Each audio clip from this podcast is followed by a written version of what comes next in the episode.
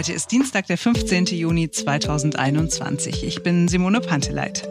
Das nächste Mal, wenn ihr einen Kühlschrank entsorgt, wundert euch nicht, wenn er in Afrika landet. Die Wahrscheinlichkeit dafür ist gar nicht so gering und dahinter steckt die Mafia. Ganz kurz orakeln wir heute noch vor dem Fußballspiel heute Abend. Ja, es bereitet mir zum Teil auch körperliche Schmerzen, kann ich jetzt schon sagen. Ich bin Marc Schubert. Jetzt beginnt ein neuer Tag.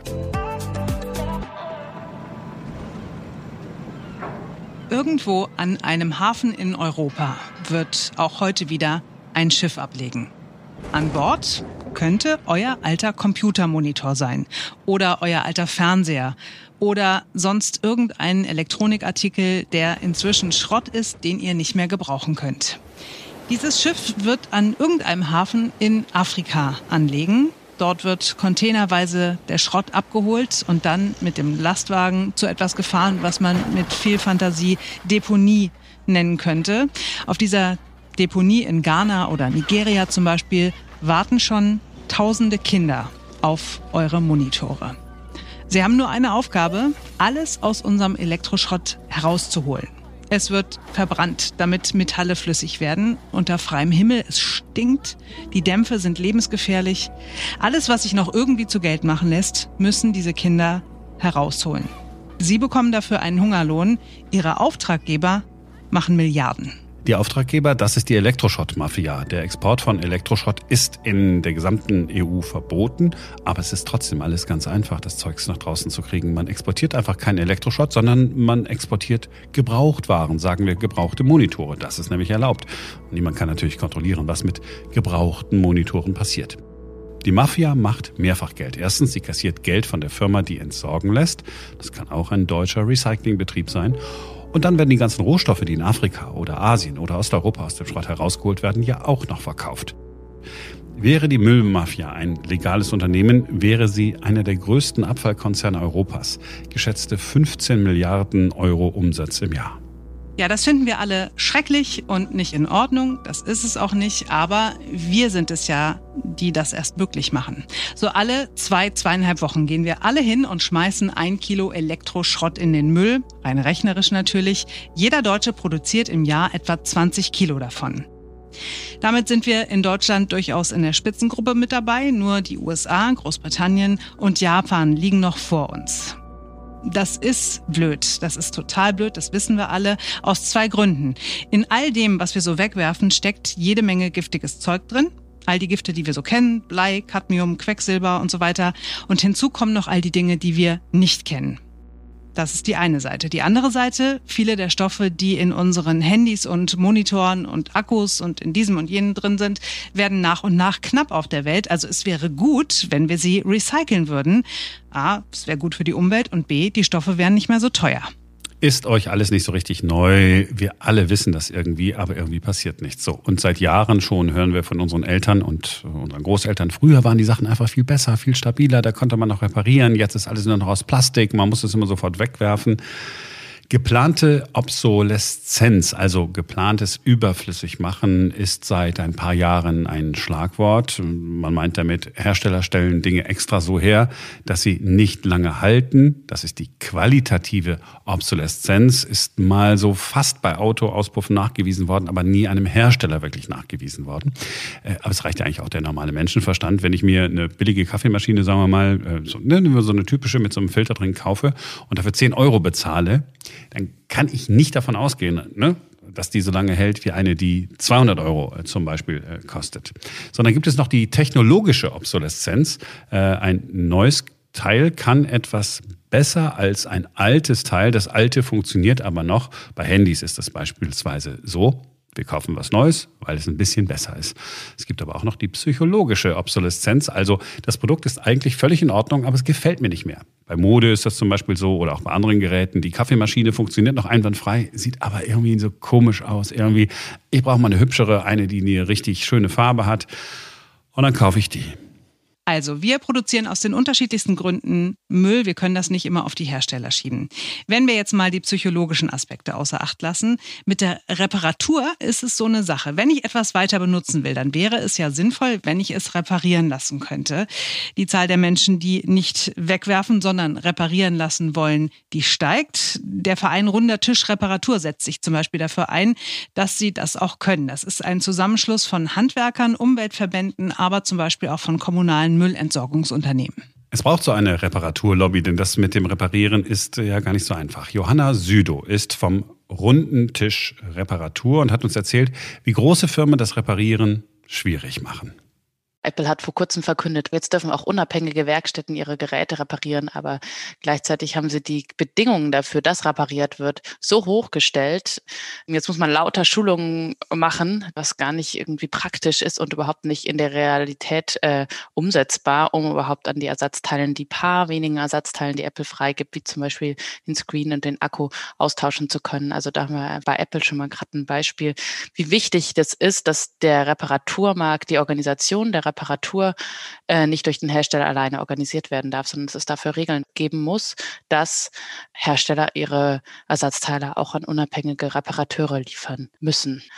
Äh, manchmal gibt es dann sogar einen Zugang zu Ersatzteilen, aber diese Ersatzteile sind so teuer, dass es einfach nicht mehr attraktiv ist, das Produkt zu reparieren, weil sie so teuer sind. Und das machen die Hersteller natürlich extra, dass sie die Ersatzteile so teuer machen, dass nicht mehr repariert wird. Eigentlich müsste der Reparaturmarkt ja riesig sein, wenn immer mehr Technik bei uns zu Hause rumsteht. Aber genau das Gegenteil ist der Fall. Die Taktik der großen Hersteller zahlt sich bisher aus, sagt sie. Wir sehen eher gerade, dass es rückläufig ist. Wir sehen auch ein Riesenproblem in dem Kontext ist eben, dass es immer weniger Leute gibt, die reparieren. Das, der Reparatursektor stirbt uns buchstäblich weg. Hängt zum einen natürlich damit zusammen, dass die Produkte vom Preis eher sinken und äh, eben schlechterer Qualität sind und schwieriger zu reparieren. Und zum anderen, dass dann eben auch immer weniger Leute wirklich auch die Ausbildung haben. Und da muss die Politik unbedingt nachlegen, um damit es nicht allein wegen diesem, es gibt niemand mehr, der reparieren kann, das Recht auf Reparatur gar nicht mehr umzusetzen ist. Das könnte man auf EU-Ebene machen äh, durch die Ökodesign-Verordnung. Da kann man wirklich Designanforderungen stellen.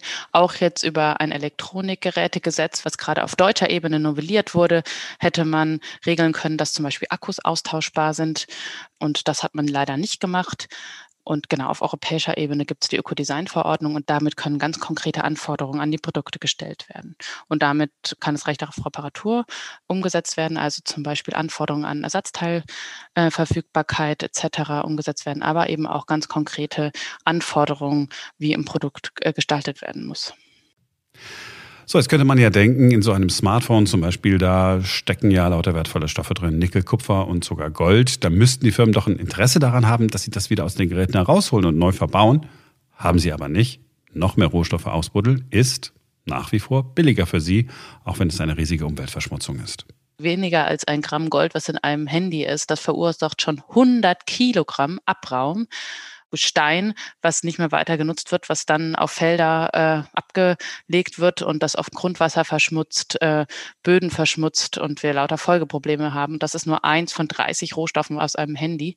Ähm, da sehen wir, welche gigantischen Folgen das hat. Aber diese ganzen Folgen werden momentan noch nicht eingepreist und äh, können die Unternehmen eigentlich so machen, weil sie es oft eben dann auch schwache Gesetzgebung vor Ort ausnutzen ähm, oder schwache Gesetzesumsetzung der Gesetze und damit sind neue Produkte oft einfach viel zu günstig und es da hier auch die Arbeitskosten höher sind und im, dort, wo die her Produkte hergestellt werden, niedriger, haben wir das Problem, dass neue Produkte so günstig sind und ähm, durch die hohen Ersatzteilpreise es dann unattraktiv wird, hier Produkte reparieren zu lassen. Ja, was können wir alle tun, um weniger Schrott zu produzieren? Unser Technik-Nerd Ferenc Reinke hat mal ein paar Ideen für euch gesammelt. Hallo Ferenc. Hallo, also eine Idee wäre tatsächlich äh, Repair-Cafés. Die Idee, die kommt eigentlich aus den Niederlanden. 2009 gab es dort das erste Treffen von Menschen, die Dinge reparieren können und Menschen, die Dinge reparieren lassen wollen. Das gibt's hier in Deutschland inzwischen auch. In jedem Bundesland sind äh, Ableger von diesen Repair-Cafés entstanden. In manchen Bundesländern gibt es 10, 20, 30 äh, ja, solcher Treffen äh, im Monat, zum Beispiel in Berlin. Aber selbst, sagen wir mal, in so einem Bundesland wie Thüringen beispielsweise gibt es äh, zwei Standorte, wo ich sozusagen ja, Leute treffen kann, die mir Dinge reparieren, wenn ich vielleicht was ein kaputtes Teil zu Hause habe.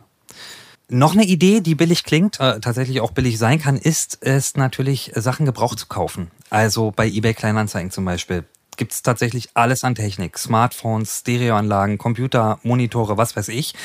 Ich muss es ja nicht mal blind kaufen, ähm, wenn ich das Gerät abhole, zum Beispiel bei mir in der Stadt oder in der nächsten, in der nächsten Ortschaft, ähm, dann kann ich mir das ja ganz in Ruhe anschauen und auch ausgiebig testen und am Ende spare ich da tatsächlich möglicherweise noch richtig viel Geld. Ich persönlich habe auch schon ganz viele Dinge ähm, gebraucht gekauft. Stereoanlage, ein iMac zum Beispiel, Deckenlampen. Ähm, ich habe einen hoch- und runterfahrbaren Schreibtisch. Der hätte neu 600 Euro gekostet. Ich habe ihn für 250 bekommen und das Ding ist vielleicht drei, vier, fünf Mal vorher benutzt worden. Ich habe auch so einen Mac Mini mir gekauft, da im Internet mhm. bei, wie heißen die? Re... Rebuy, ne? Re... Rebuy, genau. Mhm. Ähm, funktioniert super, das Teil. Und der hat weniger als die Hälfte gekostet. Noch eine Idee, besonders gut bei Smartphones. Äh, ich kann mir ein Fairphone zulegen. Ein Fairphone, das ist sozusagen, der Hersteller macht genau das, was eigentlich gesetzt sein müsste. Der baut seine Telefone so zusammen, dass sich nahezu jedes Teil austauschen lässt. Der Akku, logisch, ähm, aber ich kann auch die Kamera zum Beispiel ausbauen. Ich kann das Display selber tauschen oder auch das Gehäuse.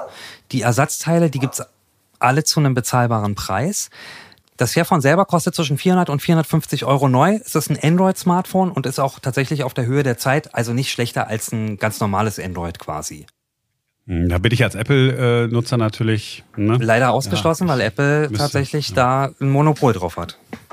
Genau. Und nur ganz kurz, der, der Hund, den wir im Hintergrund gehört haben, der heißt Lola. So, aber du hast noch eine Idee. Bevor ich was Neues kaufe, kann ich natürlich auch einfach auf Reparaturplattformen gucken, wie gut sich das denn reparieren lässt, was ich da kaufen will. Die größte dieser Plattformen, die ist ifixit.com. Da gibt's Bau- und Reparaturanleitungen. Ich kann nachlesen, was sich überhaupt an dem Gerät reparieren lässt und wie hoch der Schwierigkeitsgrad der Reparatur ist. Ähm, so, und die Franzosen, die sind da sogar noch ein bisschen weiter. Die haben seit diesem Jahr einen Reparaturindex. Jedes Gerät, das dort verkauft wird, das muss einen Reparaturwert auf der Verpackung haben von 1 für schlecht zu reparieren bis 10 für gut zu reparieren. Der Wert, der errechnet sich so aus verschiedenen Kriterien, also wie gut gibt es Ersatzteile, wie ausführlich ist das Handbuch geschrieben oder wie leicht kann ich das Gerät auseinanderbauen. Und das wird dann mit dem Kaufpreis des Geräts ins Verhältnis gesetzt und daraus ergibt sich dann quasi der Reparaturwert. Hm. In Thüringen gibt es ja jetzt ganz neu den Reparaturbonus. Was hat es damit auf sich? Vereinfacht gesagt, wenn man etwas reparieren lässt, gibt es die Hälfte der Reparaturkosten als Zuschuss. Und ähm, ich gehe mal davon aus, dass es da keine unendlichen Summen geben wird, aber die Idee ist immerhin schon mal gut. Ja, es darf dann nur nicht passieren, was gern passiert bei Subventionen. Ne? Die Kosten steigen, äh, nicht nur, dass eine Reparatur da plötzlich das Doppelte kostet, nur weil es da Geld vom Staat gibt. Aber ich will nicht gleich wieder nörgeln. Prinzipiell ist es doch eine gute Idee, mal uns alle irgendwie dran zu erinnern, Achtung, reparieren ist besser. Und ich habe mir tatsächlich so eine Kaffeemaschine gekauft, die man wirklich reparieren kann. Die war teuer, 200 Euro hat die gekostet, also so eine Filterkaffeemaschine. Mhm. Und natürlich damit viel teurer als so das ganze Plastikzeug, das man so kaufen kann, ist irgendwie handgefertigt in den Niederlanden und wirklich jedes einzelne Teil kannst du ausbauen, kannst du bestellen, kannst auch vorher im Internet gucken, was das kostet. Und genau deswegen habe ich mich für die entschieden, weil ich keine Lust mehr hatte, diesen Plastikschrott äh, da zu kaufen. Ich weiß nicht, wie viel Kaffeemaschinen ich meiner Mutter äh, geschenkt habe in den vergangenen Jahren und Jahrzehnten. Ähm, das ist alles, ja, wahrscheinlich auch irgendwo im Ausland gelandet. Oder du machst es so wie ich, du hast einfach so ein italienisches Mockerding, dann machst du aus einem Herd oder einer offenen Flamme gar nichts. Und ähm, mein italienisches Mockerding hält jetzt, glaube ich, auch schon seit 20 Jahren. Ferenc, vielen Dank. Auch an Lola an dieser Stelle ja, für die Richtig aus. So, heute Abend ist dann endlich das erste Spiel der deutschen Fußballnationalmannschaft. Ich bin wirklich noch nicht im Fußballfieber, aber das kommt bestimmt noch bis 21 Uhr, wenn es in München gegen Frankreich losgeht. Ja, dann geht es gegen den wahrscheinlichen Europameister, wenn man den Statistiken glauben darf. Äh, die einen Experten sagen, die haben alles Mögliche ausgerechnet, mit 20 Prozent Wahrscheinlichkeit werden die Franzosen Europameister. Ein anderes internationales Team aus Dortmund, München, Innsbruck, Gent und Molde sieht auch Frankreich vorn. 100.000 Mal haben sie den EM-Verlauf simuliert, vorher alle möglichen Daten auch eingegeben und da ist rausgekommen, in 14,8 Prozent der Fälle lag Frankreich vorn. Danach England und dann Spanien. Deutschland hat nur eine zehnprozentige Wahrscheinlichkeit, den Titel zu holen. Ist natürlich alles nur Theorie. Wir setzen da natürlich auf ganz andere Prognosemethoden. Die tierischen und tierisch nervigen Orakel, da sind sie wieder. ja, jede Regionalzeitung und jeder Radiosender, alle, die was auf sich halten, haben irgendein Tier, das was können soll, was sonst keiner kann. Wir schauen aber jetzt nur auf das größte Orakel, das es im Moment gibt, das wirklich äh, allergrößte. Es ist ein Elefant in Hamburg, eine Elefantenkuh in Hagenbecks Tierpark. Und dazu gibt es eine ganz nüchterne Agenturmeldung. Die Elefantendame Yashoda im Hamburger Tierpark Hagenbeck tippt auf einen Sieg der französischen Nationalmannschaft gegen die deutsche Elf beim EM-Spiel am Dienstag. Die 42 Jahre alte Leitkuh, die während der Fußball-Europameisterschaft als Orakel tätig ist, setzt auf Frankreich. Sie zog am Montag die französische Flagge aus einer Box, wie der Tierpark Hagenbeck mitteilte. Die Elefantin wedelte die Fahne durch die Luft und erhielt als Belohnung eine Ananas. So, alles daran ist unerträglich. Also erstmal eine Leitkuh. Ja, aber was, was ist genau, was ist, ist genau los? Äh, vor allen Dingen, sie ist tätig als Orakel. Gut, welche Tätigkeit üben sie aus? Nun, ich, äh, ich orakle. Ja, und als Belohnung bekam sie eine Ananas. Mir, ich, ich würde mir wünschen, mir fällt eine Ananas auf den Kopf. Ich möchte, ich möchte diese ganze Orakel-Quatsch, was ich auch schon wieder gelesen habe, was es alles gibt, Schweine, Hunde, Igel. Wir hatten beim Frühstücksfernsehen früher mal den äh, Schwarogofi. Den was? Den Schwarogofi, den schwarz-rot-Goldfisch. Sendet Sat 1 eigentlich noch? Bist? Ja, mit großem Erfolg sendet Sat 1 das Frühstücksfernsehen. Die haben einen Marktanteil von 20 Prozent im Moment. Gut, aber im Moment gibt es, glaube ich, auch keinen Schwarogofi mehr. Und ich glaube, ich sage jetzt nicht, dass das sogar mein Vorschlag war damals mit dem Schwarogofi. So. Sag mal, wollen wir nicht auch für diesen Podcast einen EM-Orakel haben? Wir könnten Ferenc Lola nehmen. Wir könnten meinen Hund nehmen. Ich habe auch noch eine Katze im Angebot. Lola hat sich gerade bereit erklärt.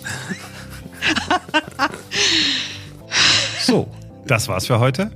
Ähm, ich hoffe, euch hat es genauso viel Freude bereitet wie mir.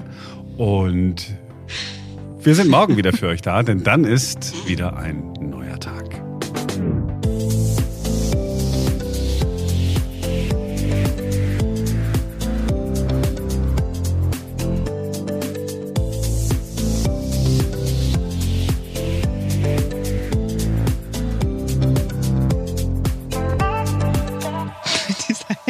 hechelnde Hund im Hintergrund. Ist die ganze Zeit den Hund hecheln? Ja. ja, man hört den Hund hecheln.